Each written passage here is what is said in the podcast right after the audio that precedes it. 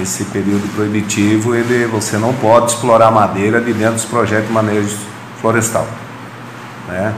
Pode ser explorado em PEF, que é o projeto exploração florestal. Esse você pode trabalhar normal. Então, no projeto manejo, não. Tá?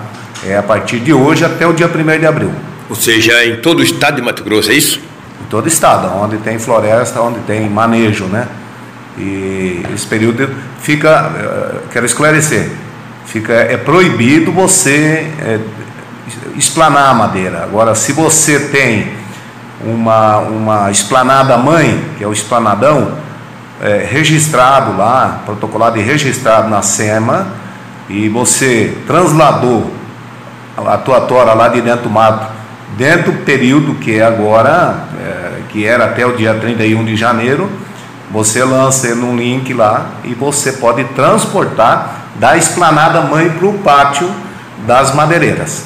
O transporte, mas desde que você tenha a esplanada mãe registrada e está lançado a volumetria lá no link da SEMA, no CCSEMA. Isso é importante também para o empresário. Se ele está legalizado, é importante, é bom para todo mundo, né, Wilson? É bom para todo mundo. É até bom, assim, reforçar isso para que os proprietários de manejo e os engenheiros sempre lembram que isso é bom protocolar já lá durante o processo do andamento do, do, do manejo. Quando você protocola um manejo, que você fez todo um procedimento já de serviço de campo, inventariou, protocolou lá, já protocola junto a esplanada mãe para que possa ser feito esse trabalho é, dentro dos parâmetros da lei.